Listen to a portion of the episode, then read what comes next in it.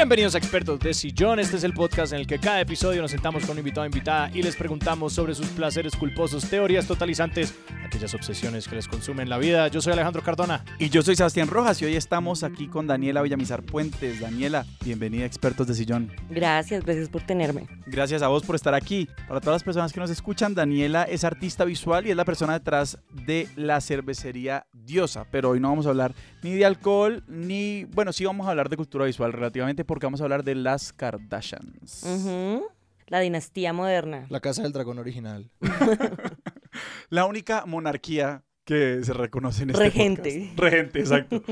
y empecemos por quiénes son las Kardashians. O sea, ¿qué, qué es la familia Kardashian? Genealogía básica. Ok, primero está Robert Kardashian. Sí, vamos a empezar desde ahí. Está muerto. Está muerto. no ¿Está vive. muerto? Sí, está muerto. Yo no sé por qué lo dije como si me importara. Como, como Robert, no.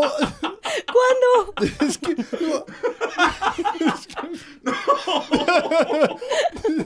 Entonces, Robert Kardashian, Robert. Kardashian, muy famoso por ser el abogado de O.J. Simpson. quien según las cortes no mató a Nicole Brown Simpson. Presuntamente no asesino. Presuntamente no es así. Presuntamente un asesino. Que igual está en la cárcel, pero no por eso. No por eso. supuestamente. Porque entró como a Las Vegas con un montón de armas, una Sí, cosa rarísima. Sí. Entonces está Robert Kardashian, que se casó con Kris Jenner. Él es el famoso de, del guante. O sea, él fue el que hizo el argumento del guante. Sí, sí, sí, sí, sí. sí. Con, Ok. con Johnny Cochran, que es el otro gran abogado como teatral del caso de O.J. Simpson. Pero Ok. sí, él estuvo en Ajá. esa defensa. Ok. Y Kris Jenner, que era muy amiga de Ana Nicole, eran como parejas amigas, ¿no? Y Kris estaba en la corte contraria. O sea, ella no apoyaba a O.J. Simpson, claramente. Estaba en la persecución. Ajá, entonces después se separan.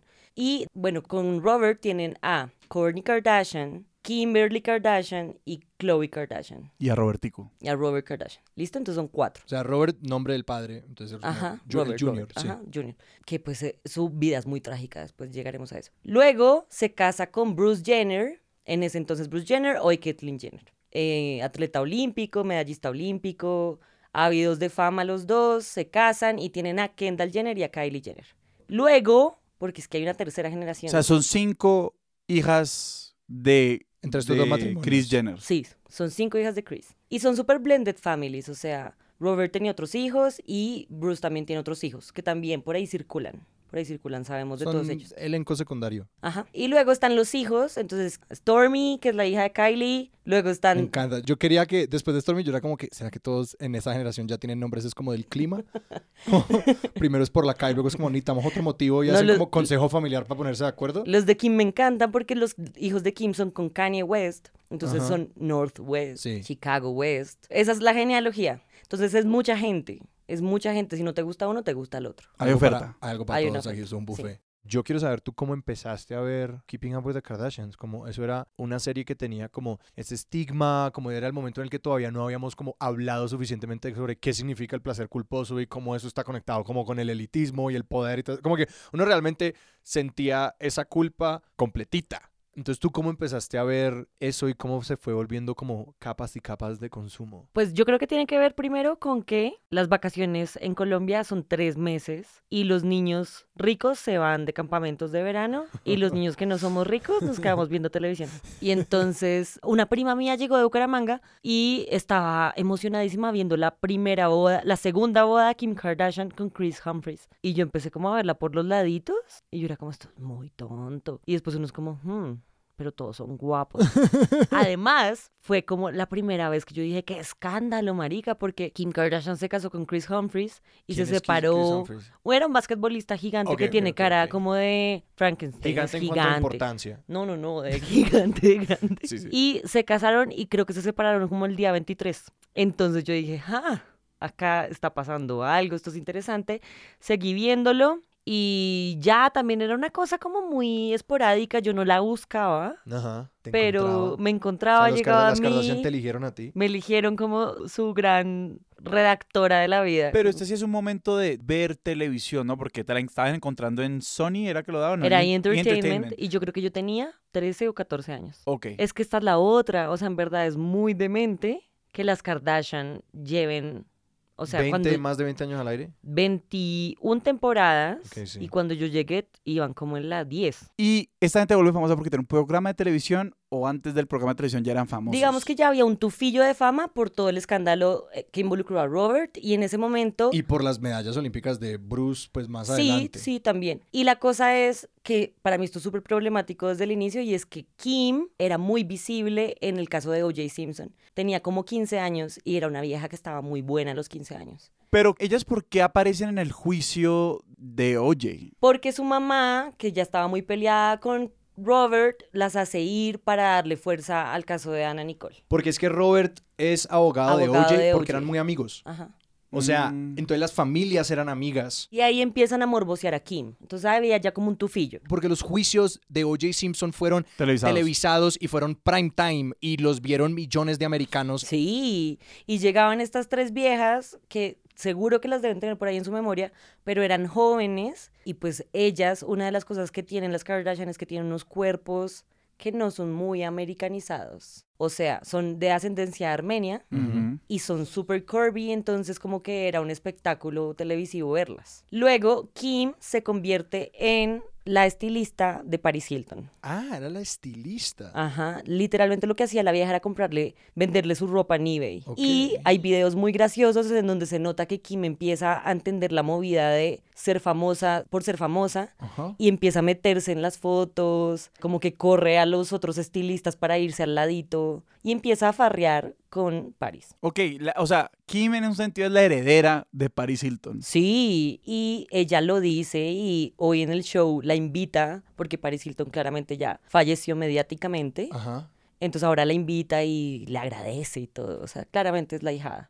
Y luego tiene un sextape con como un rapero clase C. O sea, no era un rapero principal. Kim. Y mi teoría es que ella sí decide lanzarlo. Yo creo que todo el show de Keeping Up with the Kardashians está basado en que ella supo lanzar el sextape en el momento, Chris lo aprobó. Chris, la mamá, aparte es la manager de todas. Entonces, justo cuando sale el sextape y el mundo está hablando de eso, sacan Keeping Up with the Kardashians. Aquí entramos en teoría de conspiración. Ajá. Porque casi siempre a la persona que le sacan un sextape la acusan de que ella lo sacó. Porque pues es como esa vaina de, oh, ahora Ah, tienes pero, eso es, atención. pero eso es culpar a la víctima 101. Absolutamente. Y sencillamente estas, como, estas son cosas que no hay como saberlas. Para tener la cronología un poquito clara, sale el video sexual de Kim y después sale la serie. Sí. Pero como a vísperas, como justo antes. Es decir, el programa ya está en producción, ya lo iban a sacar y sale ese sextape. Sí, Ya. es que es, es muy impresionante lo organizada que es Chris Jenner. Pues sencillamente genera mucho interés en torno a ellas. Entonces, o fue planeado o fue sencillamente una coincidencia que les ayudó cantidades. Para mí hoy en día es como fue súper planeado. Keeping Up with the Kardashians duró 21 temporadas y ahorita cuando dijeron que ya se iban a ir y que ya no iba a volver Keeping Up with the Kardashians, sacaron un segundo que ahora solamente se llama Kardashians, lo sacaron en Hulu y revivieron alguna teoría del sextape. O sea, el primer capítulo de la primera temporada de Hulu empieza con que hay una segunda parte del sextape. Entonces, para mí sí está súper orquestado. Es Para, como- mí, para mí eso también podría ser sencillamente evidencia de que a ellos no les importa la realidad y sencillamente es como, esto ayuda, esto vende, como esta es una narrativa que vende, entonces sencillamente usémosla. Sí, por eso tal vez vale la pena un poquito hablar de dónde viene la figura de la celebridad que es celebridad sin hacer nada. O sea, porque claramente, pues Bruce Jenner antes, pues es medallista olímpico, pues este señor Kardashian era abogado y pues simplemente fue abogado en un juicio televisado, pero si hay un cambio en la idea de celebridad o de la figura de la celebridad entre las celebridades que lo son porque han hecho algo notable o admirable y la gente que es famosa porque es famosa. Ujú. Y Paris Hilton ahí es como un eje o puede ser un eje importante en la creación de esa figura. Con, ¿Cómo se llamaba el programa que tenía con Nicole Richie? The Simple Life. Yo siento que confluyen demasiadas cosas. Una, siempre han habido It Girls. Siempre ha habido una fijación por una chica.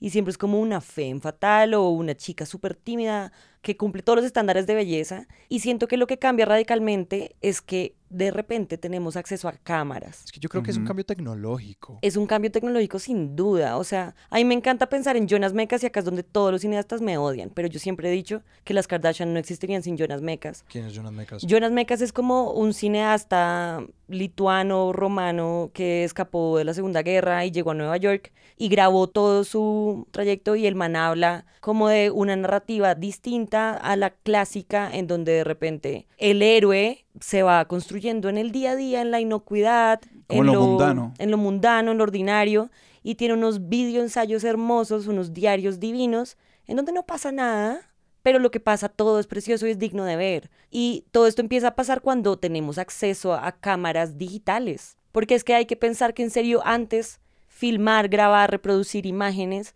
era una vaina de abolengo, de gente rica, por eso yo en serio creo que nadie comprende el poder que tenemos hoy en día. Porque materialmente era muy costoso. Muy O sea, la costoso, cinta o sea, la película y- es carísima. Y hay otro tema también que es el de la distribución, que uno, es decir, me, me gusta mucho esta idea de Paris Hilton como la bisagra. Paris Hilton también jugó mucho con el tabloide online, es decir, como que la construcción de Paris Hilton como It Girl sale cuando como TMC y Pérez Hilton como alrededor de los años 2000 tempranitos, que hay como esta proliferación enorme de columnas de, ¿cómo se dice? De, de cuchicheo, de gossip. Ajá. De Eh, chisme. de, ajá, la, la columna de chisme. Y que como que estamos entrando en este mundo de la televisión por cable, mega barata, mega distribuida. Podemos grabar digitalmente, que también es una transición que se, que se demoró bastante. Como que habían cámaras digitales de consumidor, pero no por eso ya estaban grabando televisión con cámaras digitales. Y la aparición del reality tiene todo que ver con que es infinitamente más barato grabar digitalmente algo. Y por eso esa televisión es como visualmente muy fea al comienzo. Es como barata de hacer mala calidad de video. Y también siento que habla mucho de nosotros, como de qué necesitamos ver. Yo justamente hoy estaba hablando de TikTok y la gran diferencia con algo hiper recontraproducido, como, no sé, una pintura de antes, Ajá. es que eso lo ves y lo contemplas y lo observas una vez, mientras que hay algo delicioso en observar a alguien muy similar a uno. Y creo que el- la televisión de realidad lo que tiene es que nos enfrenta a pares, de alguna manera. Como que hay una relación ahí muy extraña. Obviamente yo no tengo nada que ver con Kim Kardashian, pero viéndola llorar por un man, soy como, te entiendo, hermana. O sea, como yo también estuve ahí. Pero ahí hay como una paradoja, ¿no? Porque por un lado hay algo que es profundamente atractivo de ver Keeping Up with the Kardashians y es ver esta gente que es casi sobrehumana, ¿no? Y es sobre, lo es sobrehumana porque no se ven como nosotros, porque tienen además un elenco de personas detrás que básicamente les permiten ser superhumanos, pues porque cuando vos tenés gente que te maneja la agenda, que te limpia la casa, que te saca los perros, pues vos tenés más tiempo que la demás gente y ergo sos prácticamente superhumana. Pero al mismo tiempo, como exponernos a, digamos, a lo mundano de su existencia, es como este doble elemento de, de algo totalmente aspiracional por un lado, pero también profundamente eh, cercano, ¿no? Sí, y yo creo que ahí le pegaste como a mi fascinación con las Kardashian. Ahora, antes claramente era como, esto me genera culpa, pero al mismo tiempo quiero ser como ellas. Y en cambio ahora es como, me encanta que nunca mienten sobre su hiperproducción. O sea, es Mm. tan visible. En todo el pinche show lo único que hacen es maquillarse. Sí. Y no ellas, sino como que todo su crew maquillándolas. Hablan abiertamente de las cirugías y lo hacen como, o sea, el gran problema con su ideal de belleza es que tienen esta narrativa de que todos podemos acceder a esa belleza si nos operamos un poquito y si nos operamos así, pero lo hablan con tanta tranquilidad que yo siento que eso nunca había pasado en el mundo del entretenimiento, como que todo siempre era un fetiche y todo era re, no, es que es bella, así. En cambio, ellas son como el trabajo del glamour y por eso son también tan rechazadas. Que muestran el trabajo detrás del glamour, porque Sí. el chiste del glamour es que se vea sin trabajo. Ajá, ajá. Ellas en cambio lo muestran todo. Es como su tradición es mostrar el secreto mejor guardado de la industria. Exacto. Siento que las Kardashian entienden perfectamente en qué mundo están. Como que mm, los valores que más, o sea, son tan, tan gringas, tan gringas como de todo lo puedes lograr.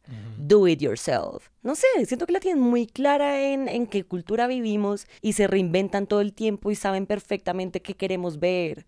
No sé, es, son como un mito. Y como has visto un poquito los conflictos al interior de esta familia, porque es que son 24 temporadas, eso yo asumo que es al menos unos 15 años de programa. Ujú. ¿20? Sí, Sí. son 20. Esas temporadas típicamente duran como el año. Listo, entonces pongámosle que son de 15 a 20 años de programa. A mí me gustaría, ellas qué tanto, digamos, en vivo en el programa, como reflexionan sobre sus grandes hitos. O sea, ellas todo el tiempo están ofreciendo como su propia historia todo el tiempo o simplemente está como en la cultura, sabe. Esta es la cosa más chévere de las Kardashian. Esta es la cosa por la que en este momento de mi vida las veo. Y es que son súper conscientes de su dispositivo. Todo el tiempo están hablando de su propia narrativa, tanto que a veces se salen de la diégesis. Yo siento que las Kardashian son hipertextuales en la medida en que primero muestran una historia que es súper simple, digamos, eh, le echan vino a Kris Jenner en la cara. Sale primero como en noticias mucho tiempo antes. Luego sale el show, entonces uno ve cómo transcurrió. Y luego en el show hacen entrevistas porque igual su narrativa sí es muy de héroe clásico en donde en todos los capítulos aprenden algo y el aprendizaje siempre es la familia es lo mejor de la vida, nos perdonamos y nos amamos por siempre. Y después sale una canción de Kanye West hablando sobre esto.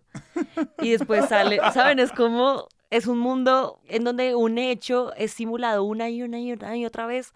Entonces creo que eso es lo más chévere, como que uno ve todo el tiempo el dispositivo, lo ve repetido en mil capas y en mil traducciones. Y pues que supongo que en ese sentido las Kardashians es un buen antídoto a, no sé, pues como estos productos donde la narrativa es lo más importante, pero pues claramente sabemos cuál es el evento, sabemos cuál es la consecuencia y también sabemos, que es trivial, es como que pues esto no es Juego de Tronos donde alguien va a morir, esto es sencillamente como pues la vida siempre continúa, las tramas no son tan locas, entonces realmente como que subraya mucho como lo que nos interesa son ya sea las motivaciones de estas personas o la presentación de estos eventos, como que pone muy al desnudo que lo importante no es la trama. Sí, ni el acontecimiento en sí. O sea, el acontecimiento es una cosa trivial, eh, literalmente es cómo la cuentas. Y ahí hay una cosa que me da curiosidad, pues porque, claro, Ali estaba diciendo como, no, pues pasan cosas que son medio triviales, pero pues estas mujeres se han enfrentado a cosas que para la gran mayoría de las personas son eventos muy traumáticos en la vida. O sea, en promedio cada Kardashian ha tenido cuántos divorcios, pues o sea, se enfrentan a, a la transición del patriarca,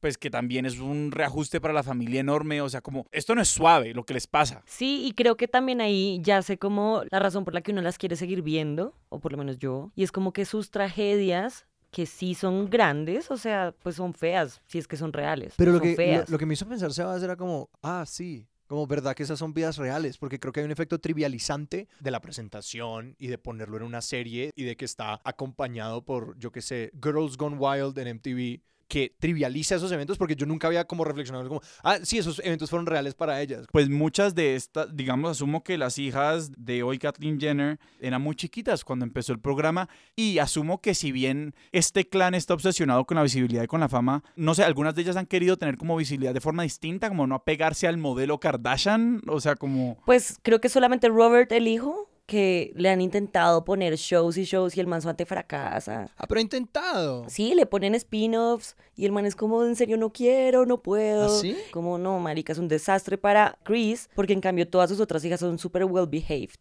Como que todas siguen el plan. Pero sí, en efecto, cuando empezó, Kylie y Kendall eran muy chiquitas y hoy en día seguramente han visto a Kylie porque Kylie es la primera que Forbes sacó como La de- la de- Fair Self Billionaire. Self-made billionaire, ¿no? Self-made billionaire.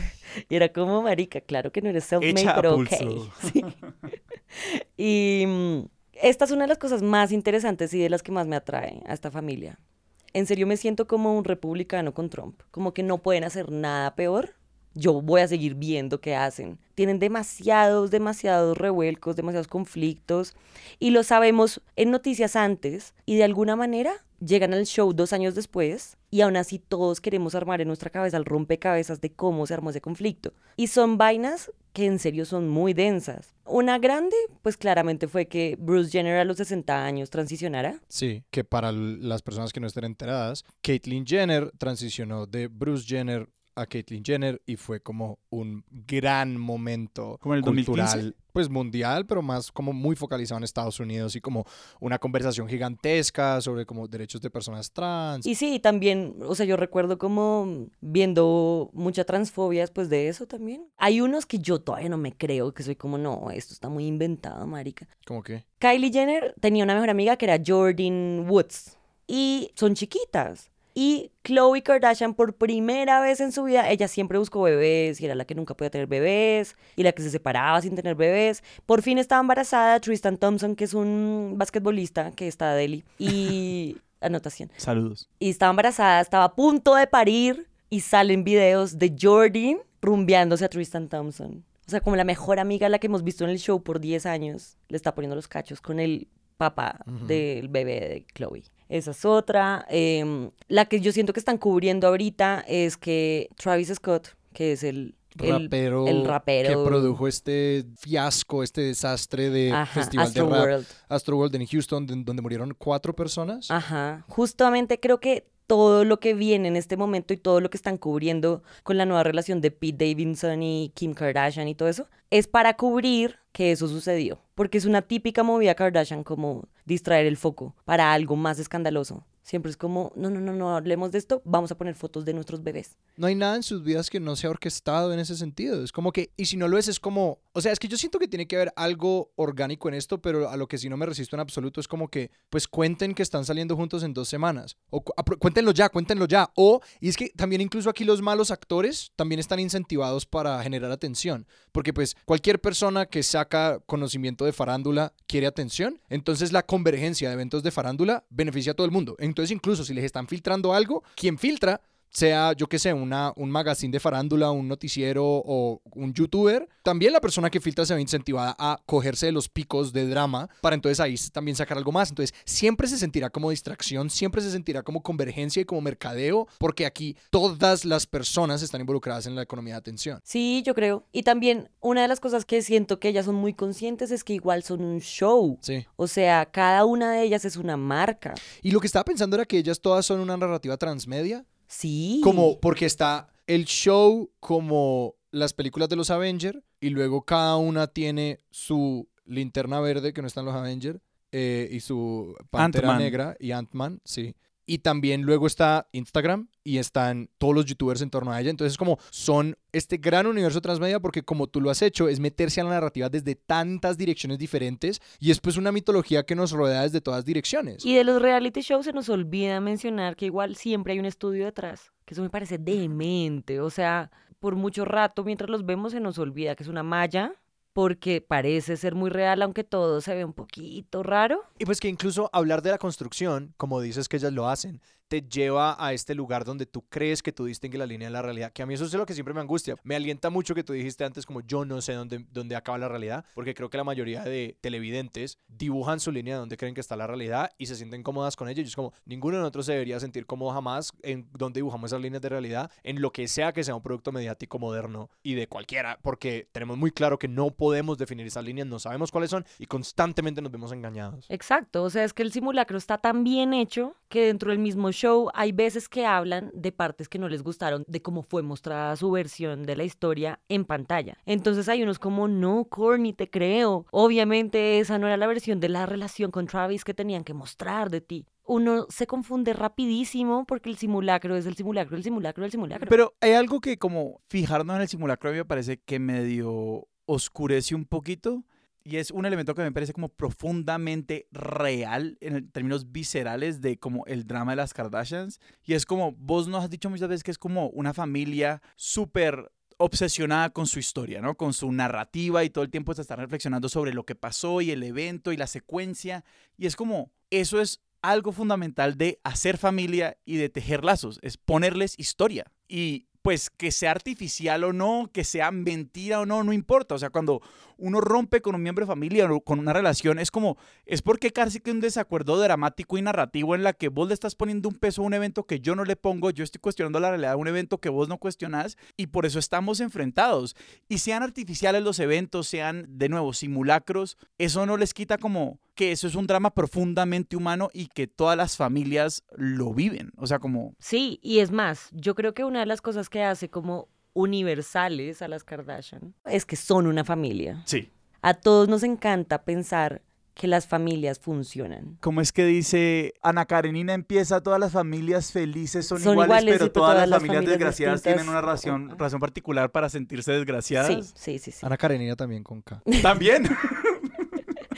Y una de las cosas que a mí me salva de ver las Kardashian es sentir que la familia imperfecta también puede ser feliz. Porque son una pinche tragedia. O sea, en verdad, yo creo que tienen algo histórico, es que justamente nos une y nos atraviesa ese sufrimiento y ese drama y ese conflicto que todos hemos sentido. Es casi que envidiable que ellas puedan hablar de su historia y de su narrativa de tantas maneras. claro, su, como su único trabajo en la vida es analizar su propia vida. Literal. Y escoger cómo contarla. En cambio, uno con sus que te papás puedan dar como el corte testimonial de documental. O sea, como yo quisiera haber tenido peleas en las que corte a yo reflexionando sobre lo que acaba. A mí me habría encantado ver las peleas que yo tuve con mi mamá y mi papá grabadas y decirles, mira que tú sí me dijiste esto. No, y que Mari". probablemente ellas tienen una reunión de producción donde a ellas les mandan el corte de la pelea y como que ellas se pueden ver en tercera persona, como que ellas tienen play by play de conflictos de su vida. Y sí, y hay alguien preguntándoles como, recordemos hace dos semanas, durante la fiesta de tal, cuando esta persona te gritó, volvamos a ese momento, ¿cómo te hizo sentir? Dilo en presente. Pues yo me estoy sintiendo muy mal que yo negué. Y es como, ah, nunca había pensado en esto. Es como, eh, llevan 20 años haciendo terapia familiar. Obviamente sus relaciones son así de buenas. Claro, a mí me habría encantado la contención que le hemos dado como a Chloe Kardashian con sus dramas. Como que en serio es como hay memes de Chloe, estamos aquí contigo. O sea, en verdad es como, uff, qué envidiable. Pues aquí yo usaré como la frase que se decían los Beatles entre ellos, que ellos decían, menos mal no somos Elvis y no estamos solos. Como que creo que estaría muy distinto si no fuera una familia, Ujú. pero que es una familia que puede como apoyarse, estar hablando de ese video y pues sí, hacer esa construcción juntos, porque yo creo que pues para una persona sería enloquecedor. Y no sé, como que aquí pienso como en alguien como Britney, que es como su vida estaba siendo consumida por los medios, ella no tenía con quién compartir esa vaina, era como, pues Britney en mi metáfora es un poco el Elvis a las Kardashians, están juntos, se está pasando toda esta cosa de la fama juntas. Incluso Paris Hilton. Ujú. Le pegaste al plotline de todas las Kardashian y a la moraleja de todos los capítulos. Y es como, igual, siempre nos tenemos la una a la otra, que también es cierto. O sea, al final de este episodio va a ser que nosotros vamos a decir, y al final la familia es lo más importante. Pero literal es como, ¿cuántos hijos no he querido tener viendo Kardashian? Soy como, por eso es que hay que tener siete. Y esa era un poquito mi pregunta, o sea, una cosa es obsesionarse con ellas, otra cosa es como incluso reconocer y admirar a las Kardashian como personajes públicos, como personas capaces de producirse para una audiencia todo el tiempo, como incluso gente con mucho cuero simplemente para como aguantar el infierno de las redes, pero en un momento en el que nos olvidamos que esto es un simulacro de la línea que divide la realidad de la ficción, etcétera, ¿qué significa o cómo ha sido para vos llegar a admirar a las Kardashians? O sea, o como a- vos admirás alguna en particular, ¿hay algún proceso, experiencia que las hayas visto vivir que vos decís como, pues madre, esta gente la logra? Hay una que yo digo, ah, marica, mucha dura, mucha tesa en la vida, que es Kim. Y es porque siento que la vieja, o sea, yo desearía tener su ecuanimidad para responder a los dramas de la vida. Además de que es una vieja que es linda y que además viene de un lugar que es muy inocuo como la televisión de realidad y como que nadie la toma en serio y a la vieja le vale huevo. La vieja tiene sus negocios. Ella es la que ha hecho un montón de trabajo como en las cortes, como para con las- esas fundaciones que intentan revertir eh, cadenas perpetuas. Ella ha sacado como a tres personas de la cárcel. Ella no se volvió abogada. Ella es Sí, una abogada, acaba de ¿no? pasar la barra. Sí, y sí, escuchen, o sea, Kim Kardashian está en el camino a volverse senadora o algo. Escúchenme, porque eso va a suceder. Y lo más chévere de toda esa situación y lo más chistoso va a ser que nadie nunca se la va a creer. Y va a pasar y quién sabe qué cosas va a hacer, pero Kim lo va a lograr. O sea, es como una vieja que en serio le pone el ojo a algo y es como, ahí está, sacando plata, que es una ideología también, siento yo que es muy californiana. O sea, no sé si ustedes leyeron este ensayo de Joan Didion como Pues, o sea, es todo el White Album son Sí, sí, sí, reflexiones sobre California. sobre California y yo siento que las Kardashian habrían sido un gran caso de estudio para Joan Didion. Donde hay cosas muy triviales es donde hay que poner más atención. Pues es que inmediatamente me acuerdo de cómo abre, bueno, sí, The White Album es una colección de crónicas y ensayos de ella, no, no se produce como libro. La primera viñeta, incluso la primera escena de The White Album es Joan Didion reflexionando sobre la cita que tiene con un psiquiatra, creo, y le dicen como, usted perdió la capacidad para distinguir lo que era verdad de lo que era mentira. Y pues obviamente el juego estético literario que ella está haciendo es diciendo yo no soy una narradora confiable. Pero eso es o no es un problema. Síganme, vamos a ver. Y sí, siento que es como esa mirada, no, no me alcanzo ni a imaginar primero que será ser gringo, como que pensar que la realidad es esa y se resume y llega a esos límites y ya. Pero lo otro es como ser alguien que toma y que tiene una mirada profunda sobre estos casos en donde la gente aparentemente vive de una manera muy terrenal exclusivamente. Y no es terrenal, es, es, es como, hemos hablado mucho como de trivializar las cosas y ahorita que hablabas de Kim como, Kim algún día va a ser senadora o como todas estas cosas, es como que nosotros decidamos trivializar o que el ecosistema de medios y el, no sé, el mercado de las ideas y de los discursos trivialice algo, como en términos de eventos concretos, no le quita la realidad a esos eventos. O sea, mientras nosotros hacemos eso, la realidad está pasando y Kim Kardashian es senadora. Sí, es como un poquito sí. como el fenómeno Trump. Mientras ustedes están burlando de este man, este man es presidente. Y eso no le va a quitar que hayan millones de niñas viéndolas eh, millones de hombres también y que sigan haciendo el dinero que hacen y que lo que hacen siga funcionando en un mundo en donde estamos totalmente entregados a vender y a comprar lo que haga mucha gente. Y ellas van a seguir haciéndolo. Es como este vórtice donde se pueden hacer mil lecturas diferentes, porque al mismo tiempo es como se alimentan de las lecturas tanto feministas como de la lectura tradicionalista, como de, como que se juntan todos los valores al mismo tiempo, porque es como, ahí al mismo tiempo está el empoderamiento de la autoimagen con toda la toxicidad de la obsesión con la imagen, y como a la cosa que quiere usted le puede ver como ambos lados de la moneda en todo lo que hacen. Es que las Kardashian son el capitalismo, absorben todo. No, y pues algo que pienso mucho yo con ellas es como el agnosticismo de la imagen. Es como que. La ambivalencia radical de todo. De todo. Es como a nosotros nos gusta ver y es como las Kardashians, es como, pues vamos a encontrar una narrativa en lo que sea, no importa. Te vamos a mostrar cosas. Es como, yo que sé, un productor debe estar allí sentado pensando como que, ¿y a dónde las mandamos a tener esta conversación ahora? Mándenlas a, ¿qué tienda nos puede pagar 20 mil dólares para que vayamos a hacer un episodio y grabarlo allá? Listo, hagámoslo allá. ¿Por qué? Porque sencillamente se trata también de como deleitar los ojos, ¿no? Que están todas estas capas de lectura de lo que pasa, pero también sencillamente como mira, mira, nunca dejes de mirar y aquí estas temporadas sencillamente nunca van a acabar hasta que haya ojos y uno puede hacer lecturas, pero también es sencillamente como mientras haya gente que mire, eso es lo que importa. Sí, y volviendo a esta idea de lo universal, yo estaba pensando un poco como en mi hijo y cuando empezó a mirarse a sí mismo. Y esto es muy, muy reciente, como que yo pasaba con, con él enfrente de un espejo, cero, no pasaba nada. Ajá que tu hijo tiene dos años. Dos y medio, casi tres. Sí, como está empezando a descubrir su ego y empezando a entender que él y yo somos distintos. La individuación que llaman. Ajá. Y es muy fascinante empezar a ver cómo se empieza a mirar y cómo yo le presto mi celular para tomar fotos y se queda mirándolas y empieza a entender que hay un placer en ver y en ver a los otros y en verse a sí mismo y pide a veces fotos y es como muéstrame, muéstrame. Entonces sí siento que por eso también nos fascina. O sea, hay, hay una fascinación con vernos y si no fuera así, la fotografía no existiría, el cine tampoco. No, y, y también como sencillamente yo vengo repitiendo como el hallazgo de aquel estudio era como a los monos les gusta ver fotos de monos que tienen más estatus.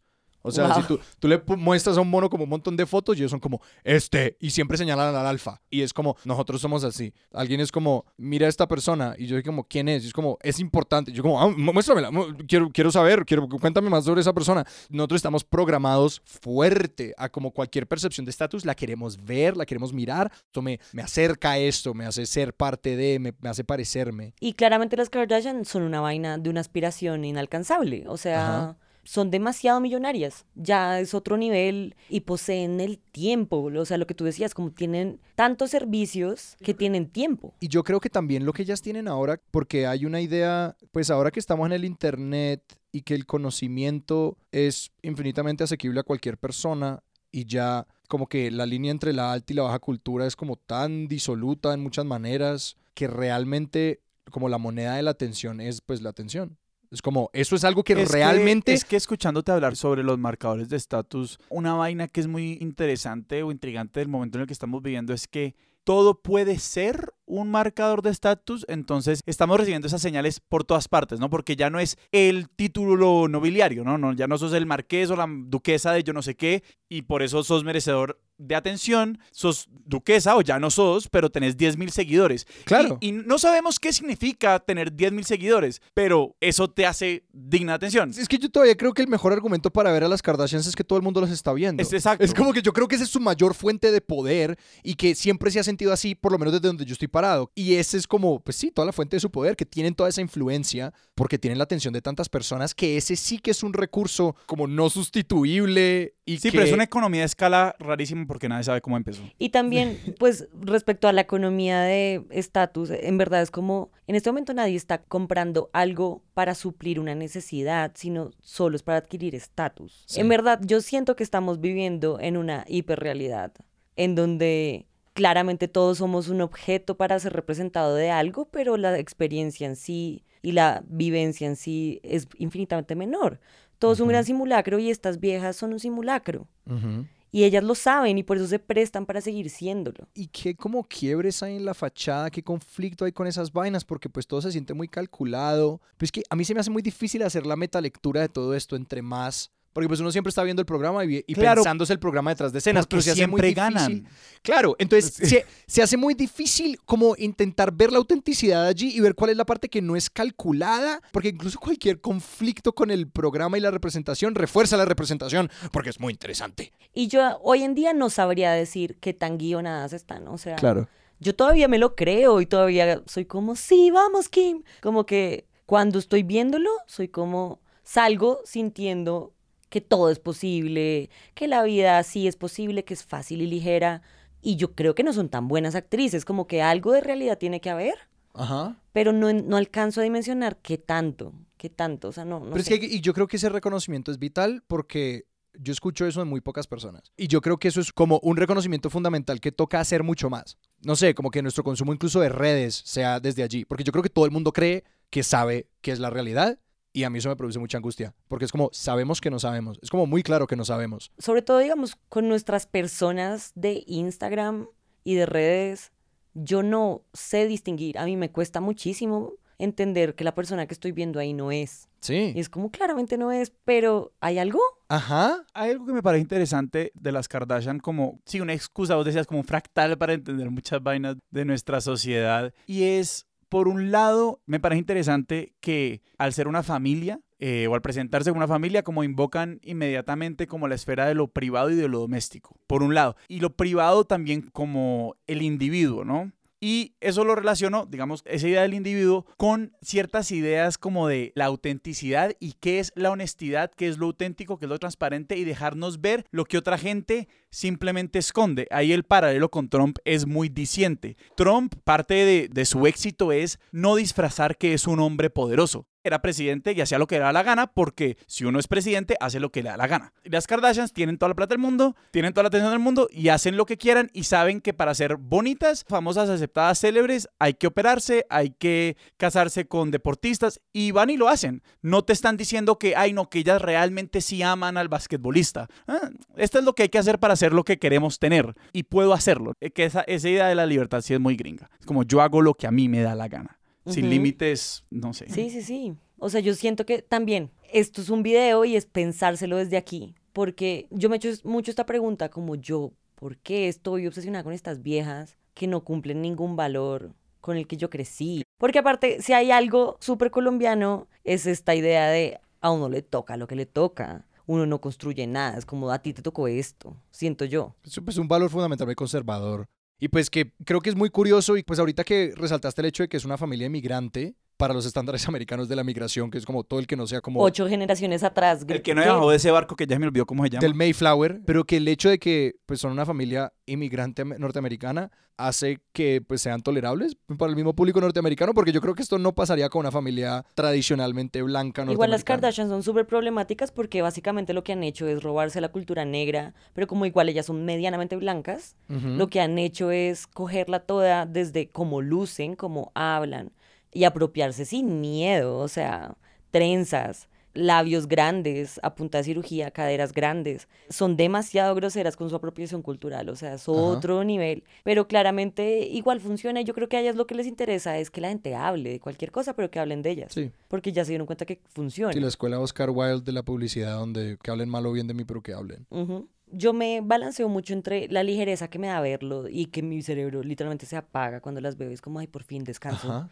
Y al mismo tiempo es como, puta, esto solamente habla muy mal de nuestra sociedad. Y también muy bien, es que en serio es como, yo también lo veo por este lado. Digamos que Kim es una de las grandes inventoras de la selfie. Es más, tiene un libro que se llama Selfish. Y una de las cosas que yo pienso es que las mujeres estuvimos, o sea, la única manera de que uno entrara a un museo era si estaba pintada desnuda. Ajá. Y de repente llegan las cámaras a nuestras manos y lo que hacemos es un juego muy exploratorio y lindo y raro que también genera dismorfia, pero que es como por fin mirarnos sin la mirada de otro man que nos está tomando fotos. Sí, sí, sí. Es como por fin yo puedo manipular esto para poderme presentar e identificar cómo se me dé la gana. Ajá. Curándome, sobre todo, y sobre todo ahora con los filtros y un montón de vainas, es como, ¡ah! Es muy exploratorio y a mí me parece muy lindo como que el dispositivo en verdad sea una herramienta para poder jugar con uno mismo y por eso también me gusta que admitas que es una vaina que se escapa a tu universo masculino. Yo siento que las grandes consumidoras de imágenes de otras mujeres somos mujeres y nos encanta ver cómo se presenta la otra. Y yo quisiera agregar a eso porque nunca había pensado en esto, pero creo que también a mí me hace sentir incómodo y me hace sentir un poco machista. Yo mirando esto no se siente participatorio. Es que el sesgo, el sesgo de la mirada actualidad tiende a la sexualización. Claro. Entonces, uno viendo a las Kardashians, pues uno empieza a cuestionarse la configuración de la mirada propia. y hay una cosa muy curiosa. A mí me encanta que yo nunca he conocido un hombre que me diga que le gusta Kim o Kylie o nadie, ninguna de ellas. Nunca he conocido un man ah. que me diga, uff. Pues que las atrae, que dicen como, uh, me encanta. no, nunca. así. Y mi teoría es que Kim era un sex symbol hace 15, 20 años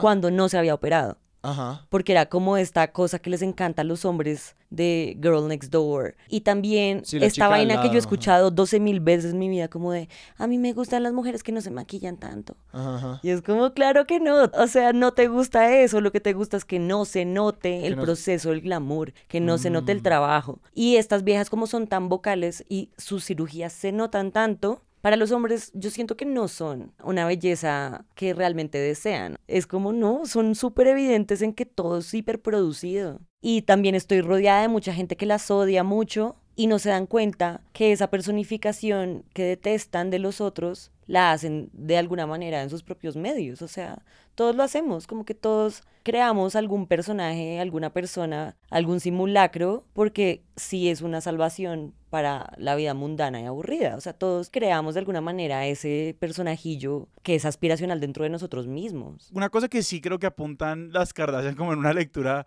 más radical es precisamente este contrapunto a, una cultura, y aquí estamos hablando sobre todo de una cultura hegemónica blanca, gringa, que sobrevive en parte porque esconde todo lo que le hace posible y da la apariencia de que es natural, de que su supremacía y de que su hegemonía es natural y obviamente el reflejo que le presentan las Kardashians es no, te estamos mostrando todo el trabajo que hay detrás. Ah.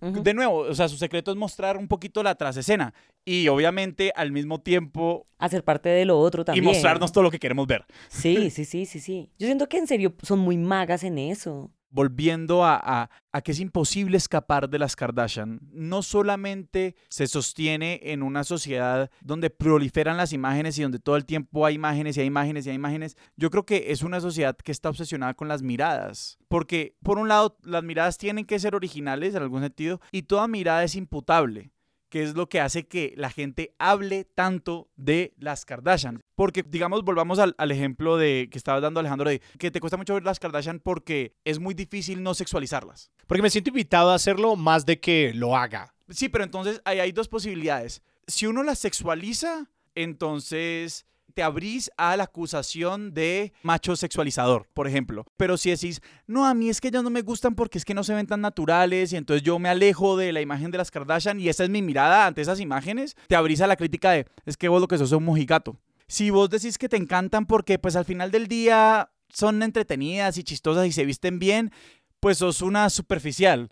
Y si aquí hacemos lo que llevamos haciendo casi dos horas, que es elaborar sobre las Kardashian, entonces pues simplemente tenés un sesgo intelectualista supremamente pesado. Esas imágenes no son nada en un mundo donde la mirada no es tan importante y donde todas las miradas son vulnerables a alguna otra crítica, que es lo que hace que se perpetúe, perpetúe, perpetúe y se siga reproduciendo. Eso se llama cerebro Twitter. Es aquel cerebro que anticipa críticas que nadie haría en buena fe y no importa cuál es la posición de eso frente a eso, esa posición se siente vulnerable porque va a ser atacada, porque puede ser atacada, porque siempre será contextualizada de otra manera, porque siempre es posible recontextualizar algo. Pero también siento que esto va a tu idea de lo universal dentro de las Kardashian y es que pues todos necesitamos ser vistos y necesitamos ser vistos por las miradas que queremos. Sí. Que usualmente son nuestros papás. Por eso aquí la, la gran heroína es Chris. Claro. Yo amo a Chris porque es una vieja que uno dice, marica, esta vieja ama a sus hijas profundamente y la celebra siempre. O sea, hay un video increíble que es Kim posando en bola y Chris está aplaudiendo y diciéndole, You're doing amazing, sweetie. Y es como, ¿qué? O sea, esta mirada existe, la de una mamá que permite estas cosas y que siempre va a aplaudir. Y también eso yo creo que nos lleva a muchos televidentes de Kardashian a querer tener una familia así, como hiper disfuncional, pero en donde la mamá las ve. Es y una pues hay familia, mucho apoyo también. claro, es una como- familia llena de lealtad, aun cuando rompen todas las reglas habidas y por haber. Pues es un clan muy claramente. Sí. Y digamos, vos sos, pro- o sea, vos has enseñado cine, vos sos artista visual y has dicho que es parte del, digamos, de lo que alimenta tu obsesión con las Kardashians, es esta idea de, de lo filial y de los compromisos que tenemos con nuestros hijos. De nuevo, vos tenés un niño de dos años. O sea, ¿Esto cómo, cómo está impactando la forma en la que pensás como tu relación hacia su hijo y su mirada y sus, las miradas que lo, que, que, que, que lo arropan? Uf, qué denso. A mí me importa mucho. Yo además soy mamá soltera. Entonces siento que estoy como siguiendo ese camino. Y ¿De Chris? sí, el de Chris, así me quiero sentir. Animal de ¿Y tu, poder y tu Chris. hijo se llama Carlos Conca? No, realmente te llama Robertico. Robertico, le voy a empezar a decir así. Siento que para mí es muy importante que desde chiquito, y, y justamente León está en la etapa en donde creamos la herida del no ser visto, Ajá. en donde empiezan a señalar todo, mira, mira, mira, mira, mira, mira, y que uno tiene que asentir para todo y decir, sí, yo también te estoy viendo porque estoy viendo lo que tú miras. Y pues está en esa época y yo estoy tratando de ser muy consciente en que su mirada, primero, que entienda que yo lo estoy viendo, que compartamos miradas, que no vea tanta mierda, aunque eso es muy difícil porque mi comunidad de crianza es Peppa Pig. Entonces es como, pucha, es muy difícil. Será el otro candidato de episodio. Sí, que habláramos sobre Peppa Pig, que me sé todas las líneas, ¿no? Sí, esa también tiene una genealogía igual de complicada. Pepa, la matriarca. Y La- para la mí, tía Pepa. como que el gran proyecto de mi vida es que León aprenda a mirar. En serio, en este mundo que nos pone tan como re, no somos sensibles a ni mierda ya. Y si estamos afectados por algo, buscamos otra cosa que nos desafecte, rapidísimo, la encontramos rápido. Un mundo de la distracción constante, de la evasión constante. Creo que mi gran labor es que en ese momento en donde se empiezan a sentir cosas, como enfocarme mucho en los sentimientos y en que esa también es la mirada posible, como quedémonos aquí sintiendo esta rabia, siéntela, no tienes que ir a buscar una distracción. Y que aprenda a ver, sobre todo desde este lugar, porque igual León es un niño privilegiado, pero está en este país y necesito que aprenda a ver, a contemplar a- y a encontrar belleza también en lo que ve, porque esa es la otra. No Claro. nos detenemos a mirar nada como con... Yo sí a veces quisiera ser como un monje, irme y ver una flor por tres años y ver cómo evoluciona un árbol por tres años, pero nuestra capacidad de concentración ya no da para eso. Mm, Para nada. Pero sería hermoso. Y por eso tenemos tres generaciones de Kardashians, todas cuyos nombres empiezan con K para seguir viendo a la misma persona como si fuera el mismo árbol. Por los siglos de los siglos, amén.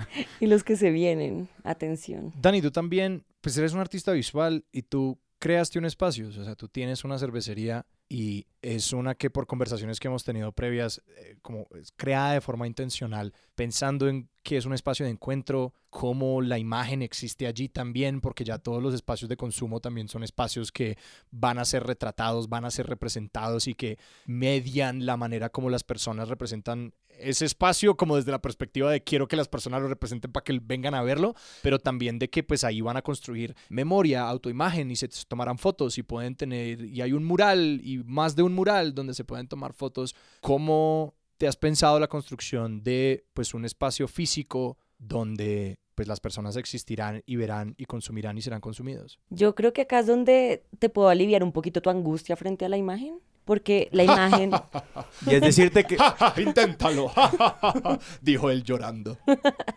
yo creo que acá también es como la imagen puede ser un lugar seguro y la imagen puede de alguna manera extrapolar mis deseos internos de cómo quiero verme representado y cómo quiero sentirme frente al mundo. Sí. Y Diosa, muy intencionalmente, muy intencionalmente, yo lo he hecho para que sea un lugar habitado mayoritariamente por mujeres, porque como consumidora de cerveza me iba muy mal yendo a otros bares Ajá. y yo iba a otros lugares y era como, marica, se los juro que no estoy aquí para que me caigan, estoy aquí porque quiero una pola. O si no, odio demasiado esta idea de que la cerveza es una cosa hecha para hombres y por hombres. Falso, después en otro podcast hablamos de eso. Pero yo quiero que este sea un espacio seguro para mujeres con hijos, para personas trans, para parejas con cualquier orientación sexual, para abuelitos, para gente que quiere venir a leer un libro y tomarse una pola a las 10 de la mañana. Y eso no sería posible sin la imagen.